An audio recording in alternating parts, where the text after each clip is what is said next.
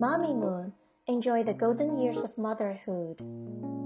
The Jungle in My Yard by Joann Cleland, illustrated by Anita Dufala. Mom, what's a jungle? I ask.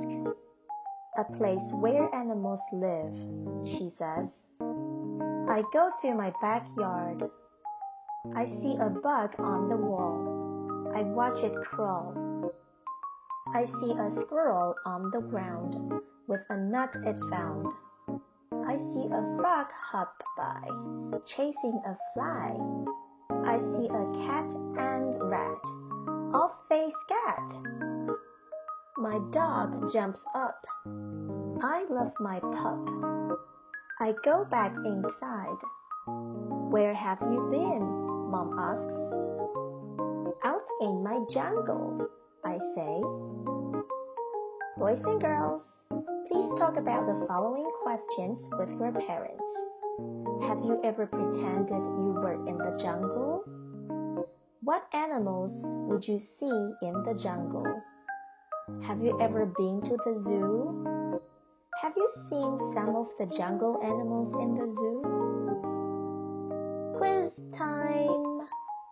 Number one. What does his mom say a jungle is? A place with lots of colors or a place where animals live? That's right, a place where animals live. Question 2. What crawls on the wall? A bug or a squirrel?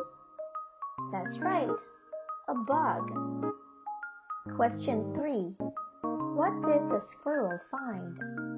A nut or a leaf?